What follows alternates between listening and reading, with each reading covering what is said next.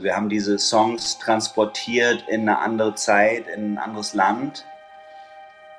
Also jetzt nicht nur vom Text her, nicht nur übersetzt, sondern auch von der Musik her. Hm. Und äh, was das jetzt für einen Effekt hat oder sowas, da haben wir uns eigentlich gar keine, gar keine Gedanken gemacht. Wir haben nur, uns nur die, diese ganze viele alte Musik angehört und haben Parallelen gesucht. Und ich habe auch bewusst und mir so Songs rausgesucht, wo ich gedacht habe, es könnte gut funktionieren auf Italienisch. Ich habe nicht einfach irgendeinen Song genommen oder den bekanntesten oder sowas. Musikzimmer. Der Podcast zur Musikszene im deutschsprachigen Raum.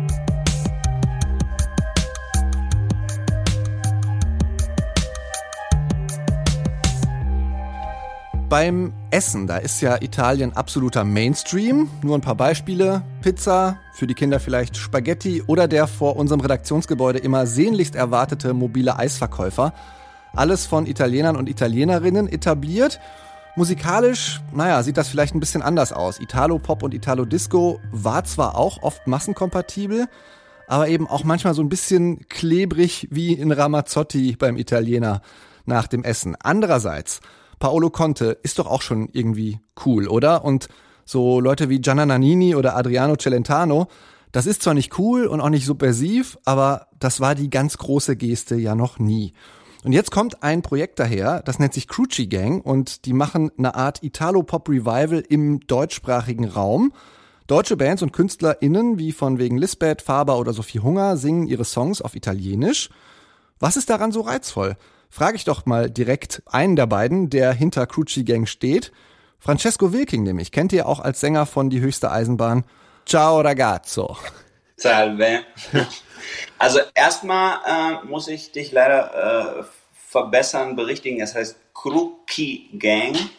Also es gibt natürlich dieses kleine Wortspiel mit Gucci Gang, aber äh, Kruki ist ein ganz hässliches Wort, was für Deutsche benutzt wird. Also das ist so ein abwertendes Wort, mit dem alle Deutschen in einen Topf geschmissen werden. Und immer wenn äh, die Italiener wieder irgendeinen Hass gegen Deutschland haben, wegen irgendwas, was Angela Merkel gesagt hat oder sowas, dann wird dieses Wort Kruki überall benutzt. Und wir haben versucht, dieses Wort sozusagen zu kapern und es was, zu was Positivem umzumünzen. Aha. Ist das so eine Entsprechung von äh, Crowds im Englischen? Genau. Ah. Ja, genau. Und das ist tatsächlich noch gebräuchlich? Weil das habe ich im Englischen schon ja. lange nicht mehr so richtig gehört und nicht mal in der Regenbogenpresse. Nee, Kroki wird, ähm, wird benutzt, allerdings nicht in der Presse, weil es dann dafür dann doch irgendwie ein bisschen zu hässlich ist. Es ist sowas wie kartoffelig oder sowas. Also Kruko ist einfach deutsch. Das ist äh, Birkenstöcker und weiße Socken ist Kruko. Hm. Du hast ja auch italienische Wurzeln, ne? Lag das da total nah mit der Idee, das mal auf Italienisch äh, zu, zu machen? Naja, das ist ja so ein Projekt, wo man jetzt denkt, dass es eigentlich überhaupt nicht nahe liegt, weil warum soll jemand, der zum Beispiel des Italienischen nicht mächtig ist, wie das viele SängerInnen bei diesem Projekt waren, warum soll er sein Lied auf Italienisch singen, wenn er nicht gerade irgendwie unbedingt einen Hit in Italien landen will? Es war einfach so eine Art Quatschidee und ich musste auch erst überzeugt werden. Also Charlotte Goltermann hatte die Idee und ähm, hat die immer mal wieder gedroppt irgendwie im Laufe der Jahre. Und irgendwann bin ich angesprungen und habe angefangen, mal ein paar Lieder zu übersetzen und äh, die selber so mit Gitarre ins, ins Handy reinzuschrummeln und dann Freunde zu fragen, ob sie Bock hätten, ihre, ihre Songs auf Italienisch zu singen und so ging das irgendwie los und, und äh, je länger das dauerte die Arbeit, desto cooler fand ich es eigentlich. Und dann kam Patrick Reising dazu, der die Arrangements gemacht hat, der die Band zusammengewürfelt hat. Dann haben wir das aufgenommen. Ich habe die Leute gecoacht beim Singen. Wenn sie kein Italienisch konnten, habe ich ihnen alles schön in Lautschrift aufgeschrieben. Und es hat sehr, sehr viel Spaß gemacht alles. Sven Regner hängt da auch irgendwie mit drin. Wie, wie kommt der denn ins Spiel? Na, Sven Regner ist auch, gehört auch zu dieser äh, Telefonliste, die wir abgeklappert haben.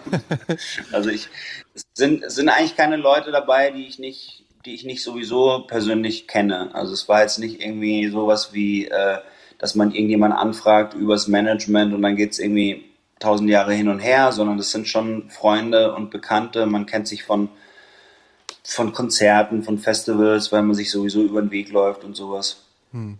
Musstet ihr oder musstest du die Bands auf deiner Telefonliste erst überzeugen oder musstest du ihnen erst ein Angebot machen, das sie nicht ablehnen können?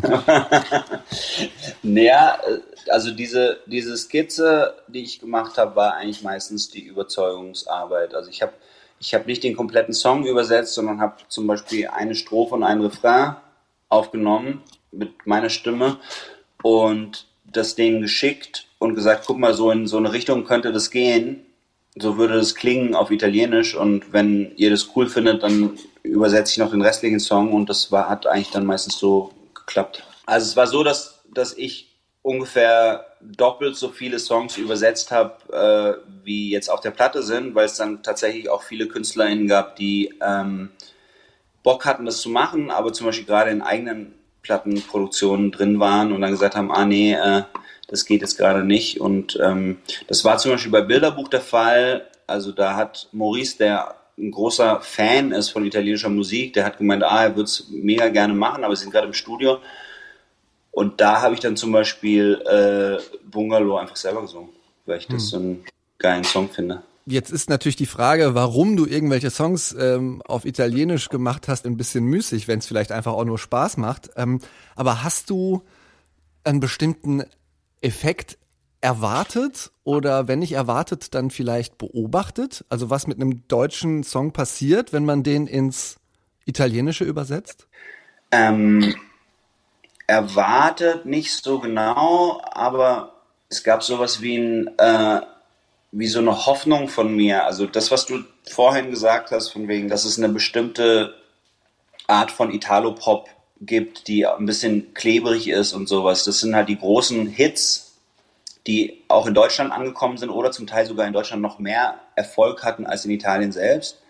Und dann gibt es aber noch ganz viele andere Sachen, die ich toll finde und mit denen ich auch aufgewachsen bin. Und das ist so eine Art von italienischer Musik, die mich sehr beeinflusst hat und wo ich gedacht habe, das ist sowas, ich hätte, ich hätte Bock, das mal irgendwie äh, auf irgendeine Art und Weise auf eine Platte zu bringen. Und dann war das jetzt sozusagen die, die Chance. Also wir haben diese Songs transportiert in eine andere Zeit, in ein anderes Land. Also jetzt nicht nur vom Text her, nicht nur übersetzt, sondern auch von der Musik her. Hm. Und äh, was das jetzt für einen Effekt hat oder sowas, da haben wir uns eigentlich gar keine, gar keine Gedanken gemacht. Wir haben nur, uns nur die, diese ganze viele alte Musik angehört und haben Parallelen gesucht. Und ich habe auch bewusst und mir so Songs rausgesucht, wo ich gedacht habe, es könnte gut funktionieren auf Italienisch. Ich habe nicht einfach irgendeinen Song genommen oder den bekanntesten oder sowas, sondern den genommen, wo ich dachte, das wäre also sowas wie Walzer für niemand von, von äh, Sophie Hunger oder, oder Meine Kneipe von, von, von wegen Lisbeth oder eben Bungalow von, von Bilderbuch. Das sind so Songs, die ich mir wunderbar in 100.000 Sprachen vorstellen kann, weil, das, mhm. weil die was sowas Universelles haben, finde ich. Ging das mit jedem Song oder gab es vielleicht auch irgendwie einen Song, den du gerne gemacht hättest, wo du aber äh, gescheitert bist? Vielleicht auch nur bislang?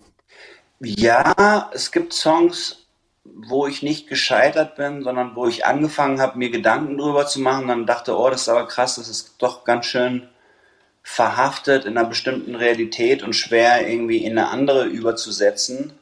Also das war zum Beispiel, habe ich mich mal hingesetzt und habe versucht, irgendwie äh, grauer Beton von Trettmann zu machen und bin dann noch nicht so weit gekommen, aber ich würde jetzt nicht sagen, dass ich, dass ich das hingeschmissen habe, sondern das finde ich interessant sowas, weil ich meine, da geht es halt wirklich um einen Häuserblock in Chemnitz, den du nicht einfach so nach, nach Italien transportieren kannst, also nicht so ohne weiteres. Wo würde der denn stehen in Italien vielleicht? der würde vielleicht äh, da stehen, wo ich jetzt gerade bin. Ich bin in einem Vorort von Rom. Also ich sitze nicht in einem Café äh, neben Kolosseum, sondern ich sitze in so einer richtigen, in so einem richtigen Banlieue sozusagen in Rom, wo meine Verwandten wohnen. Für mich hatte, hatten viele der Songs ähm, bisschen mehr Wärme oder also ein bisschen mehr Dramatik, fand ich. Würdest du die Auffassung teilen? Ja, teilweise. Also zum Beispiel Faber ähm, Vieni qui oder Komm her ist es im Original, ähm, ist tatsächlich noch also es ist sowieso schon sehr ernst und sehr traurig und ist auf Italienisch noch ernster und noch trauriger. Und ähm, es ist manchmal irgendwie eine, eine größere Geste, die aber so einen ganz technischen Ursprung hat, und zwar, dass Italienisch eine, eine vokaligere Sprache ist als Deutsch. Also im Deutschen sind die Konsonanten mindestens genauso wichtig wie die Vokale und Italienisch ist halt wirklich so eine A, E, I, O Sprache, wo man dann diese Vokale auch unendlich ziehen kann und was dann irgendwie was Schwägerisches hat und eine größere Geste hat, glaube ich. Also das ist jetzt eine Spekulation. Hm.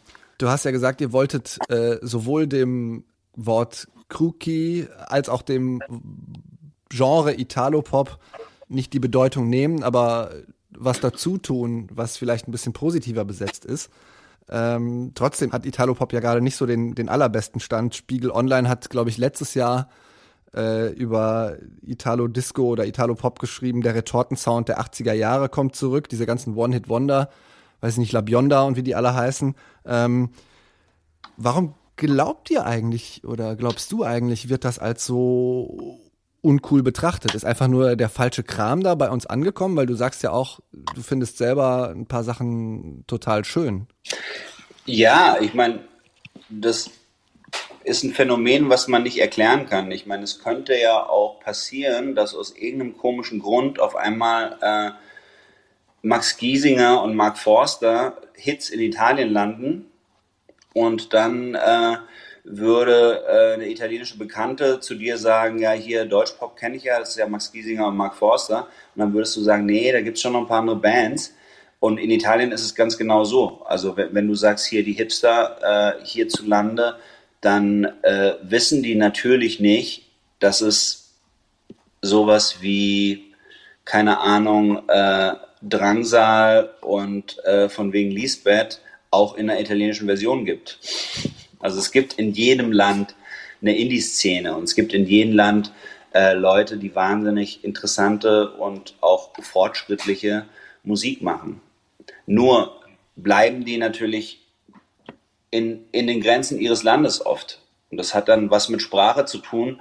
Und wenn eine Sprache aus irgendeinem Grund auf einmal sowas wie eine universale äh, Musiksprache wird, wie es bei uns das Englische ist und so ein bisschen das Spanische in den letzten Jahren, dann haben natürlich alle die Chance, irgendwie in der ganzen Welt irgendwie äh, erfolgreich zu sein. Aber die. Glaubst du, das Deutsche kann das überhaupt werden?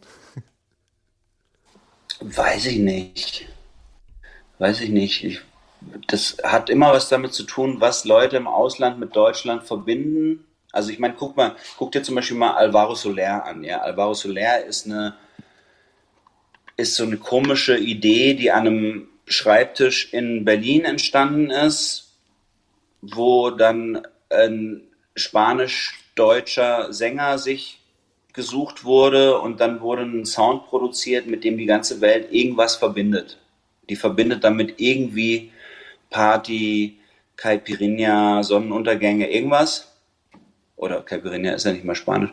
Aber ähm, also es gibt so einen ganz komischen Knopf, also es gibt so einen ganz komischen Mix, Gefühlsmix, der, der ausgelöst wird, wenn dieser Musikknopf gedrückt wird.